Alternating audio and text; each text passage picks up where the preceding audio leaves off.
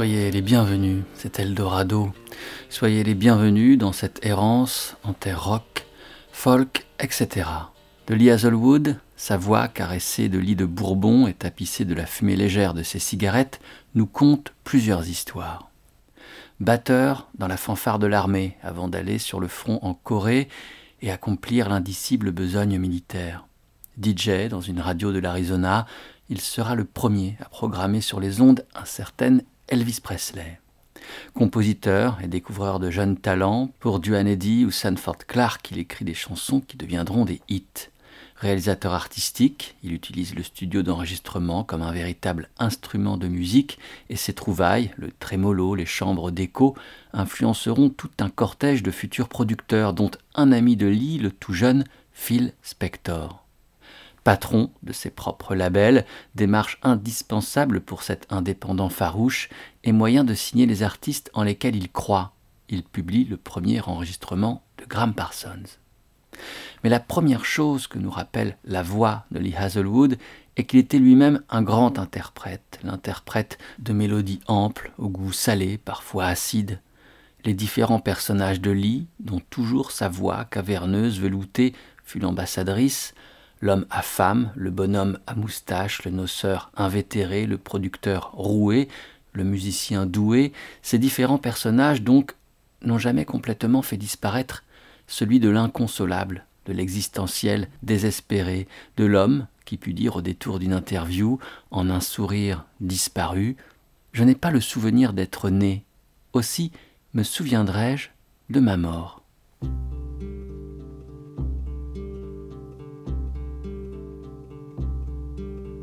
Leather and lace hanging in place, and the fire was as warm as the wine.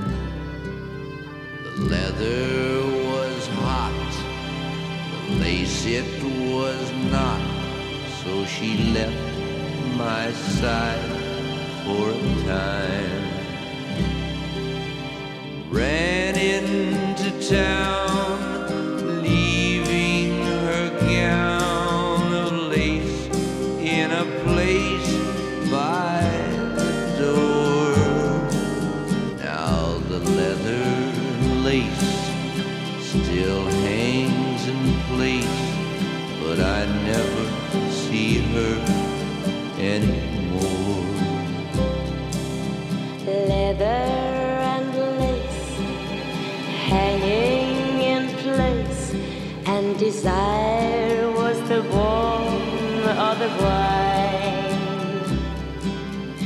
leather was sure, the lace could endure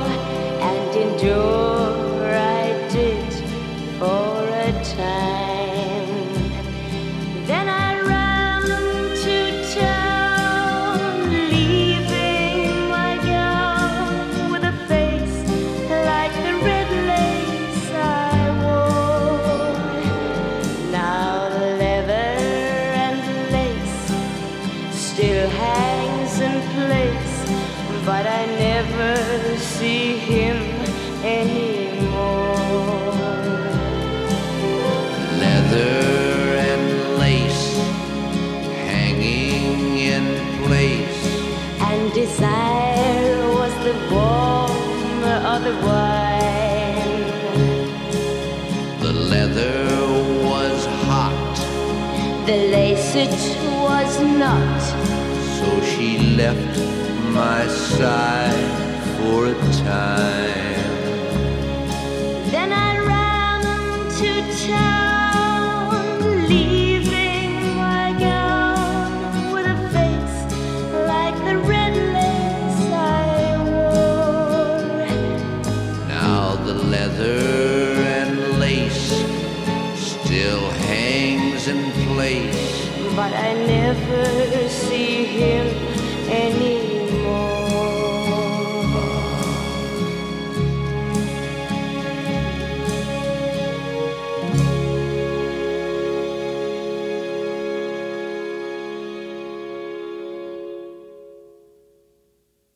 y a longtemps, je jouais souvent au poker avec Mother Maybell de la Carter Family.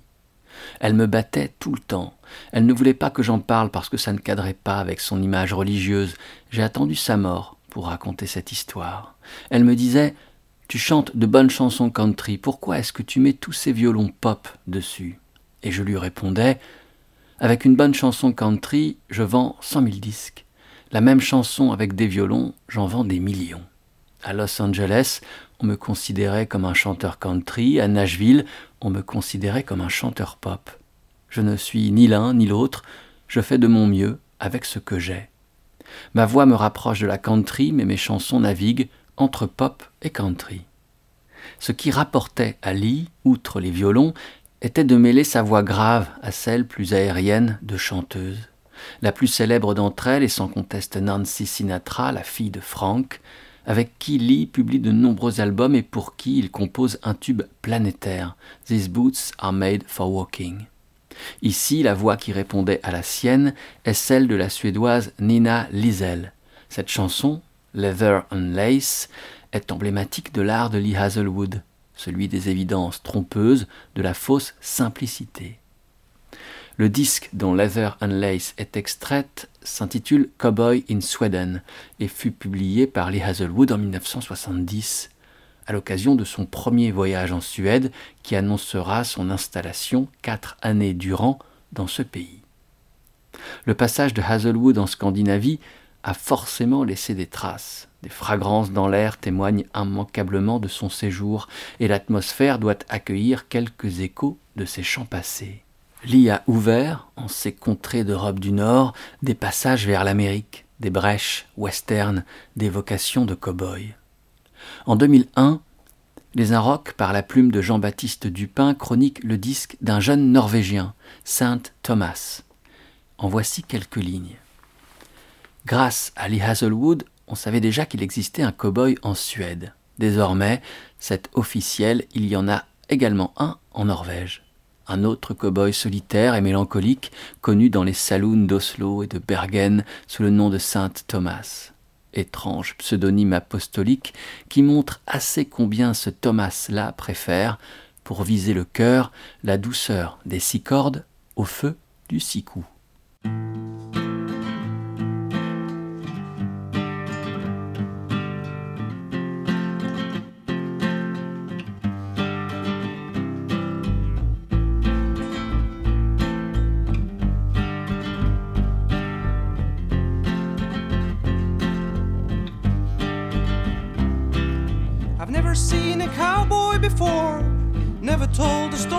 So sore. Hey, baby, take a look at me. I think I'm ready for the kickdown. I can never give you in. Have you ever seen my chin? An umbrella is dancing on the corner.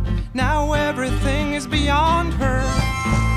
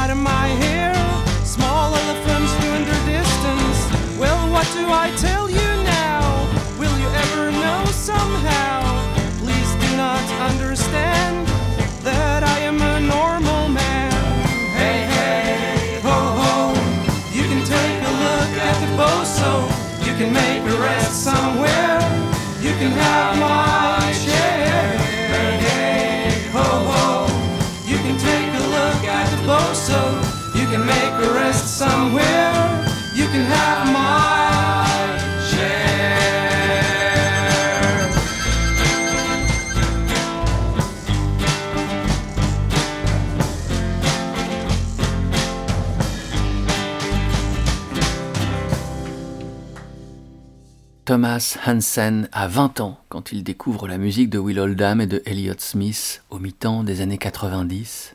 Il est alors postier à Bergen, dans son pays, la Norvège.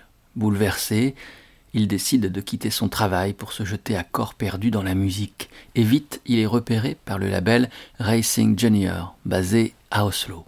L'Amérique peuple les nuits de Thomas. Il tourne avec la formation de Memphis, Tennessee, Lamb Shop, et demande à Mark Nevers, l'âme du groupe, de produire un de ses albums. Il y invite Howie Gelb, figure de l'Americana, fondateur de Giant Sand, groupe basé à Tucson, Arizona. Quand il s'adonne à la reprise, Thomas fait la grande traversée atlantique. Il chante Who'll Stop the Rain de Creedence Clearwater Revival sur un petit disque autoproduit. Pour la compilation hommage Total Lee, il interprète Walking on the Railroad que Lee Hazelwood avait fait originellement paraître sur son premier album, publié en 1963 et intitulé Trouble is a Lonesome Town. Le disque, manière de concept album avant l'heure, narre l'histoire d'une petite ville des États-Unis, Trouble. Lee nous chante dans leur simple appareil, une guitare sèche, un harmonica plaintif, des percussions lasses et la voix de Lee. Sa poignée de chansons comme s'il les jouait là, auprès d'un feu de camp, allumé par une soirée étoilée, après une longue et chaude journée de chevauchée, la langue lourde de poussière. Trouble est petite et solitaire, elle ne figure sur aucune carte. Mais vous pouvez faire trois pas dans n'importe quelle direction et vous y serez. C'est un endroit où naître et un endroit où vivre, et c'est un endroit pour mourir et être oublié. C'est une ville du nom de Trouble, et Trouble est une ville solitaire. Trouble's little and it's lonesome. You won't find it on any map. But you can take three steps in any direction and you're there.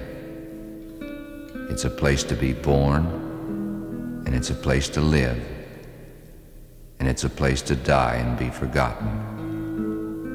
It's a town called Trouble and Trouble is a lonesome town.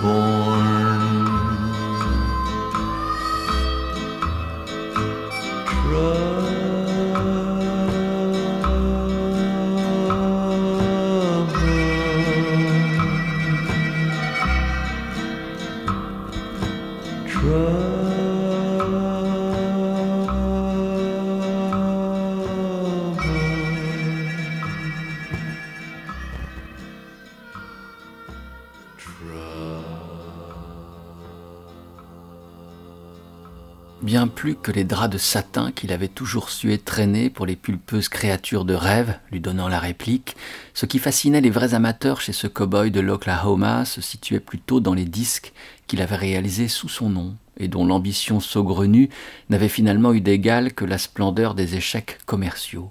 Que son inaugural Trouble is a Lonesome Town ait pu être un flop aussi retentissant, voilà qui devrait laisser bouche bée surtout que ce portrait vivant d'une petite ville des États-Unis, avec ses commentaires dans le style des spoken words, cher à la Beat Generation, constituait certainement l'un des concept albums les plus originaux de l'histoire de la country. Aussi définitivement flegmatique qu'un Dean Martin, Lee Hazelwood n'avait de toute façon cure de revendiquer quelque démarche esthétique que ce soit, comme de forcer la main d'une quelconque reconnaissance dont il n'avait pas plus à faire. Après que le temps ait finalement fait son office, sa discographie finirait heureusement par devenir l'objet d'un culte fervent entretenu par des rééditions dues à l'un des membres de Sonic Youth. Philippe Robert, dans son ouvrage référence Rock, Pop, un itinéraire bis, édité par Le Mot et le Reste, évoque en ces termes Lee Hazelwood et en particulier le premier album que celui-ci publia sous son propre nom. Le membre de Sonic Youth, évoqué par le journaliste, est Steve Shelley, le batteur du groupe, et le label qu'il a fondé et qui a porté ses rééditions, Smells Like Records, dont le nom a été inspiré à Shelley par la chanson de Nirvana Smells Like Teen Spirit. Smells Like Records fut aussi pour Shelley, dès sa création en 1993, le moyen d'enregistrer et publier des formations qu'il souhaitait défendre. Les premiers albums de Cat Power et de Blonde Redhead, par exemple, furent publiés sur Smells Like Records au tout début du label. En 2001, soit deux années après la réédition du premier album de Lee Hazelwood, le label de Steve Shelley publie Frozen Pool, un disque de la chanteuse, guitariste et pianiste espagnole originaire du Danemark, Christina Rosenvinge. Extrait As the Wind Blows.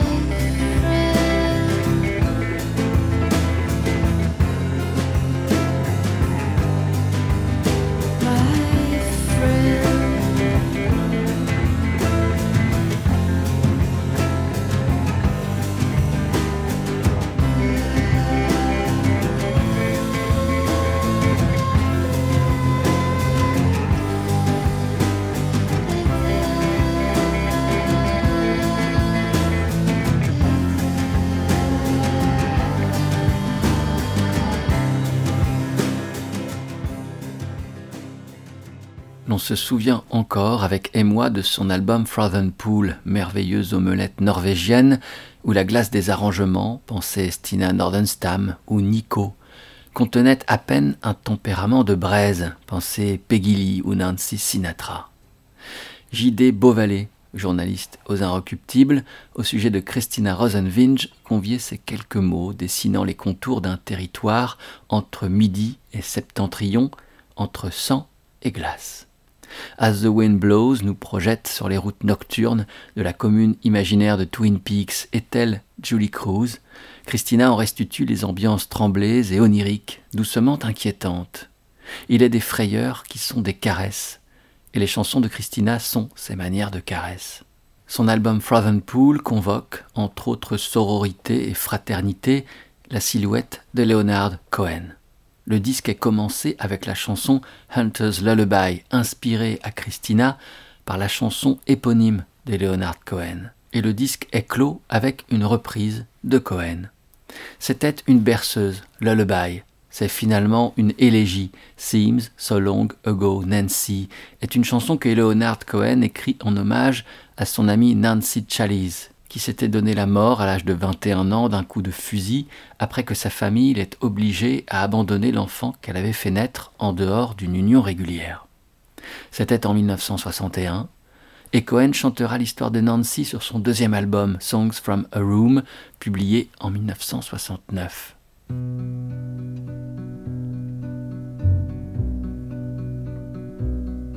It seems so long Nancy was alone,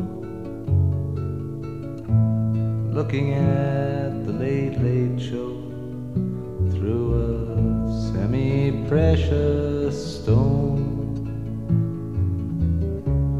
In the house of honesty, her father was on trial. In the house of mystery, there was no one at all. There was no one at all. It seems so long ago. None of us were strong. Nancy wore green stockings and she slept with everyone. She never said she'd wait for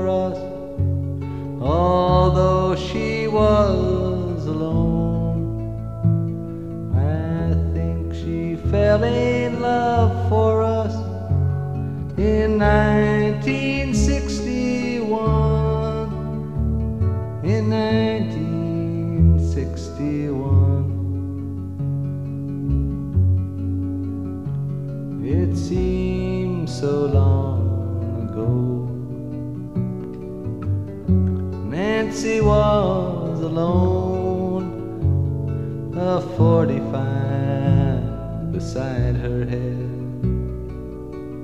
an open telephone. We told her she was beautiful. We told her she was free. But none of us would meet her in the house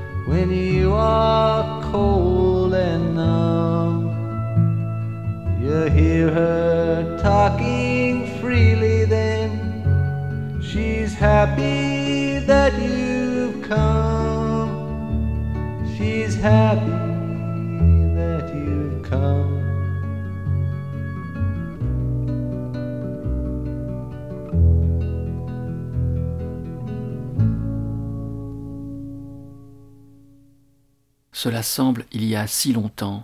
Nancy était seule, un calibre 45 à côté de sa tête, le téléphone décroché. Nous lui disions qu'elle était belle, nous lui disions qu'elle était libre, mais aucun de nous ne souhaitait se retrouver avec elle dans la maison du mystère. Et maintenant, tu regardes autour de toi et tu la vois partout. En octobre 1968, Leonard Cohen enregistre à Nashville son deuxième album qu'il intitulera Songs from a Room, sous la houlette du producteur Bob Johnston.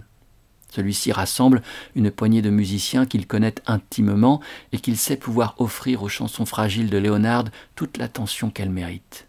L'un d'entre eux, le bassiste Charlie Daniels, se souvient. L'ambiance des enregistrements était très relaxe, les bougies étaient allumées, c'était tranquille. On n'avait pas de feuille de route, il n'y avait personne en régie pour nous demander de faire ci ou ça. Bob Johnston avait un don pour permettre à l'artiste d'être lui-même sans s'immiscer dans son travail. Leonard jouait debout, tandis que nous nous efforcions de créer une atmosphère qui mettait en valeur ses chansons. L'important était d'être présent sans être envahissant. Bob gardait une vue d'ensemble et nous disait si ça allait ou s'il fallait changer de cap. Sylvie Simmons, pour sa biographie de Cohen intitulée I'm Your Man, a accompli un travail d'enquête extraordinaire, et c'est dans son livre précieux que ce témoignage a été puisé. Toujours dans l'ouvrage de Sylvie Simmons, dont la traduction française est proposée aux éditions de l'Échappée, figurent ces mots du guitariste Ron Cornelius, autre musicien engagé par le producteur. Bob Johnston a un don inné que je n'ai rencontré chez personne d'autre pour amener un musicien à se surpasser, non pas en lui expliquant ce qu'il veut, mais en s'adressant à ce qu'il y a de meilleur en lui. De temps en temps, Léonard levait les yeux et voyait Johnston perdu dans l'une de ses chansons. Il se balançait, ou bien parfois, il dansait. Comment était Bob quand l'Écossais Mike Scott, vingt ans plus tard, de l'autre côté de sa cabine, déployait avec son groupe les Waterboys les magies de leur chanson We Will Not Be Lovers? Se balançait-il? Dansait-il? Ou Bob était-il perdu dans ses pensées, évoluant au rythme des assauts de batterie de Dave Ruffy, des zigzags de violon de Steve Wickham, des paroles de Scott, chanté comme on lance un défi Les mots sont ton arme, les mensonges ta défense. Je sais ce que tu veux, je vois ce que tu vois. Tu es à la recherche de quelqu'un, mais ce n'est pas moi. Trouve quelqu'un d'autre, car nous ne serons jamais amants.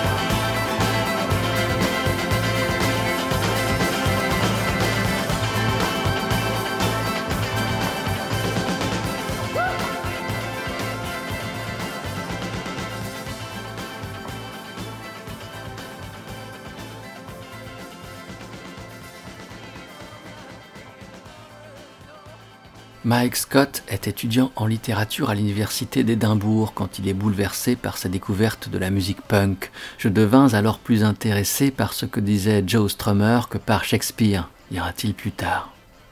Il se rend alors à Londres et le premier véritable groupe qu'il met sur pied a pour nom The Waterboys, qu'il puise dans les paroles de la chanson de Lou Reed, The Kids, qui figure sur le disque Berlin.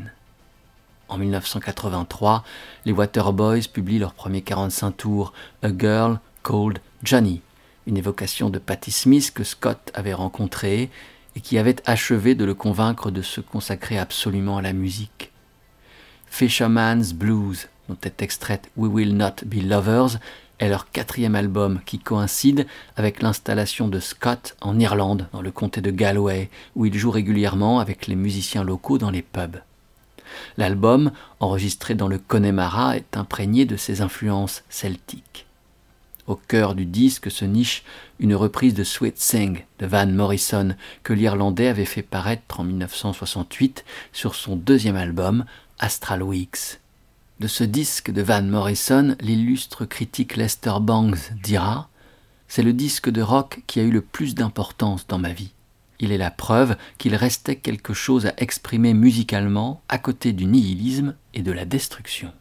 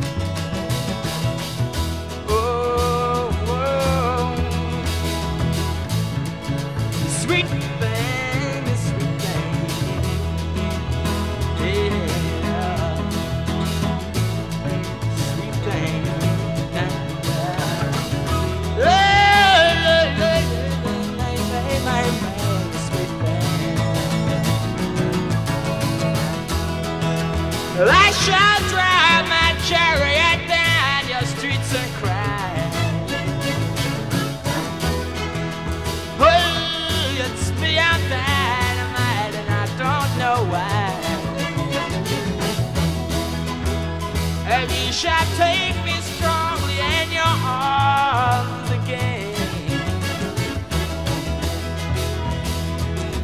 And I remember, remember that I ever felt the pain.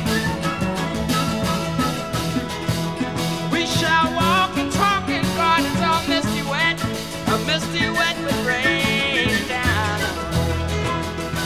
And I never, never, never grow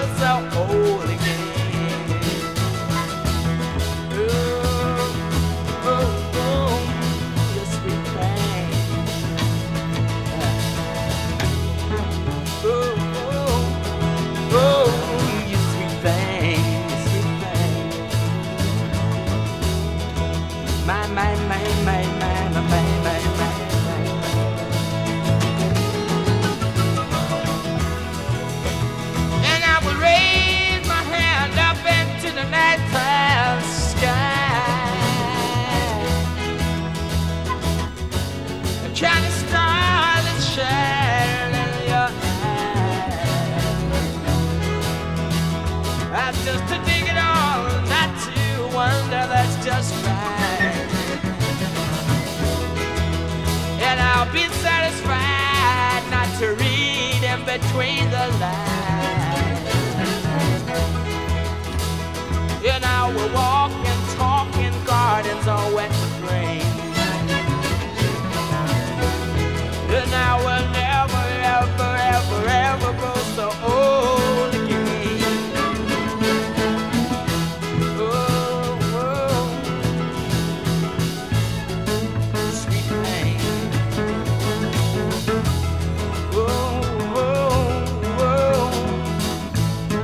sugar baby.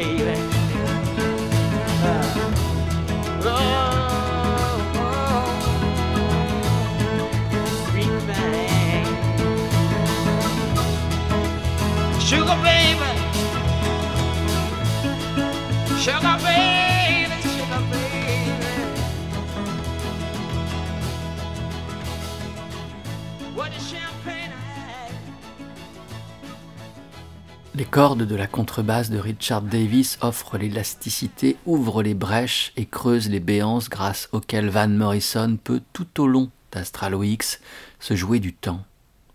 Pour mieux renaître à lui-même et à sa musique, il remonte le fil du temps et mêle en un bain de jouvence trois couleurs primaires, celles du folk, de la soul et du jazz. S'abreuvant à cette source magique, Van s'échappe. Lors de l'enregistrement d'Astral Weeks, le jeune musicien évadé du groupe Zem, qui a tout juste 23 ans en cet automne 1968, s'isole. Les musiciens réunis pour les sessions d'enregistrement ne se souviennent guère avoir eu de conversations avec lui. Van est seul, séparé des autres par les vitres de sa cabine. Pour seule consigne, il lâche un Faites ce que vous voulez. Les jazzmen rassemblés pour la session ne sont pas dépaysés. Alors c'est ce qu'ils font, ce qu'ils veulent, ce que l'instant présent leur souffle à l'oreille. Ils se saisissent de la pâte fine et ténue dont sont faits les rêves qui volettent dans l'espace confiné du studio. Il y a donc Richard Davis, fidèle d'Eric Dolphy et Andrew Hill, et présent sur les disques les plus aventureux du label Blue Note. Le batteur, Connie Kay, qui s'est illustré derrière Chet Baker et Miles Davis, est à ce moment le batteur de l'historique Modern Jazz Quartet. Le guitariste Jay Berliner, quant à lui, a beaucoup fréquenté Charles Mingus. Il y a, dans le Century Sound Studio de New York, auprès du jeune Morrison, tout le poids de cette histoire, les variations de lumière dues au passage de ces silhouettes. Cinq années plus tard, la contrebasse de Richard Davis est à nouveau conviée pour l'enregistrement d'un disque de rock, le premier album d'un artiste new-yorkais du nom de Garland Jeffreys.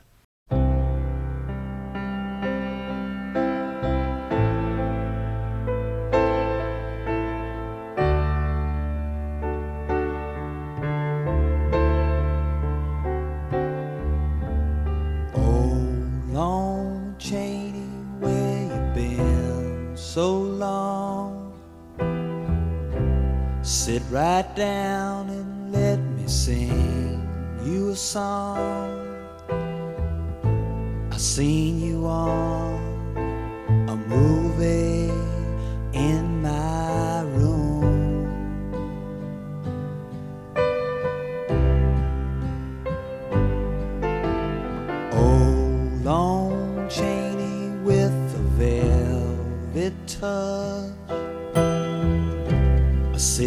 dagger in the black man's crutch.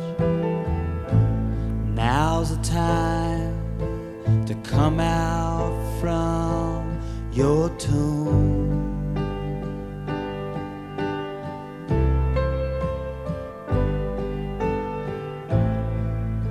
You look so sad with a face of stone, with a hunchback's eye. You live.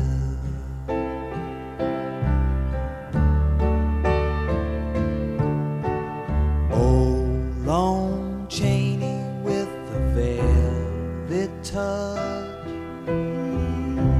A gypsy woman that you love so much.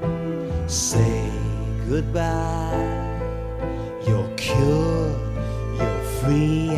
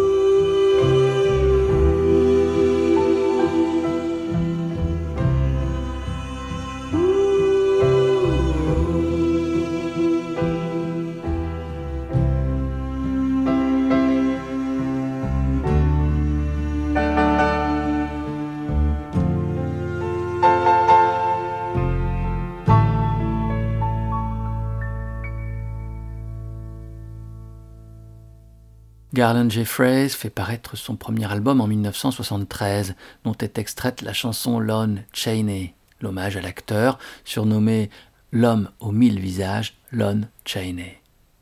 Il incarna Quasimodo dans Notre-Dame de Paris et Eric dans Le fantôme de l'opéra. Chaney interpréta dans nombre de films des années 10 et 20 des personnages difformes, mutilés, des monstres dont il n'eut de cesse de révéler la part d'humanité. Je voulais rappeler aux gens que ceux qui se trouvent au plus bas de l'échelle de l'humanité peuvent avoir en eux la ressource pour l'abnégation suprême, a écrit Chaney dans la revue Movie. Le mendiant raccourci et difforme des rues peut avoir les idées les plus nobles. La plupart de mes rôles, depuis Notre-Dame de Paris, L'arme de clown, le Club des Trois, etc., ont eu pour thème l'abnégation et le renoncement. Voilà les histoires que je souhaite faire. Garland Jeffreys a toujours porté une attention particulière et particulièrement tendre aux marginaux, aux laissés pour compte, aux déshérités. Ses origines sont mêlées.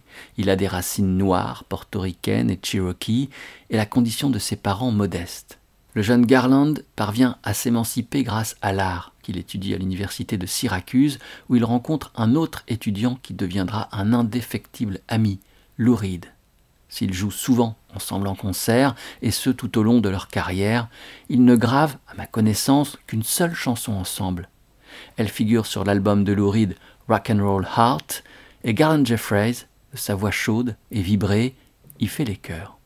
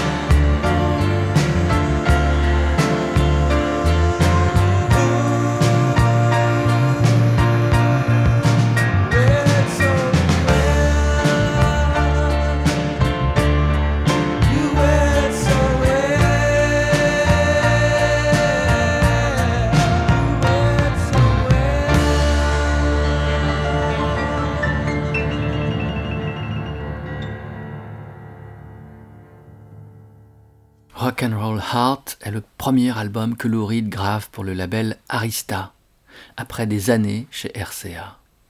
Arista a fait paraître l'année passée, en 1975, le premier album de Patti Smith, Horses, produit par le complice de Lou au sein du Velvet Underground, John Cale. Le 45 tours, extrait de Horses, est une reprise du Gloria des M, le premier groupe de Van Morrison. Sur scène, Patti Smith interprète aussi des chansons du Velvet Underground, telles We're Gonna Have a Real Cool Time Together et Pale Blue Eyes. Lou Reed et John Cale l'accompagnent sur scène, un soir de 1976, à l'Ocean Club. Depuis que Patti Smith a vu le Velvet Underground, en 1970 au Max Kansas City de New York, un lien l'unit à Reed, qui jamais ne se rompra.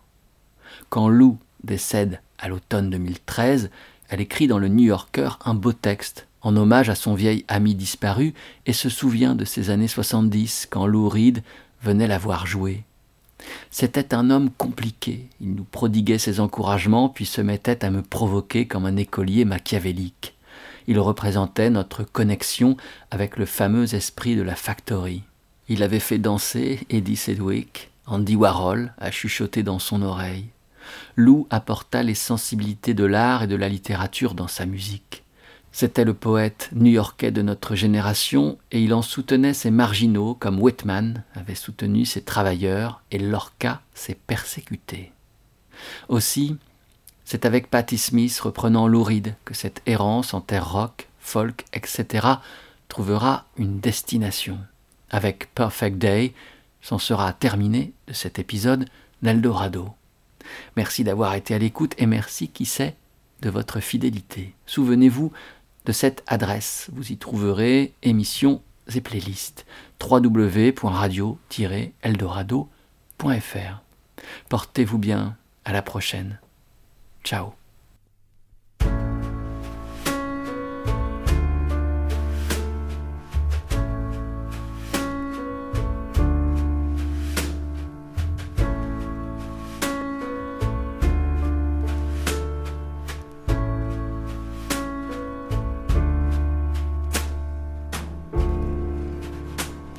A perfect day. Drink absinthe in the park. And then later, when it gets dark, we go home. Just a perfect day. Feed animals in the zoo. Then later, a movie too, then go home. Oh, it's such a perfect day. I'm glad I spent it with you. Oh, such a perfect day. You just keep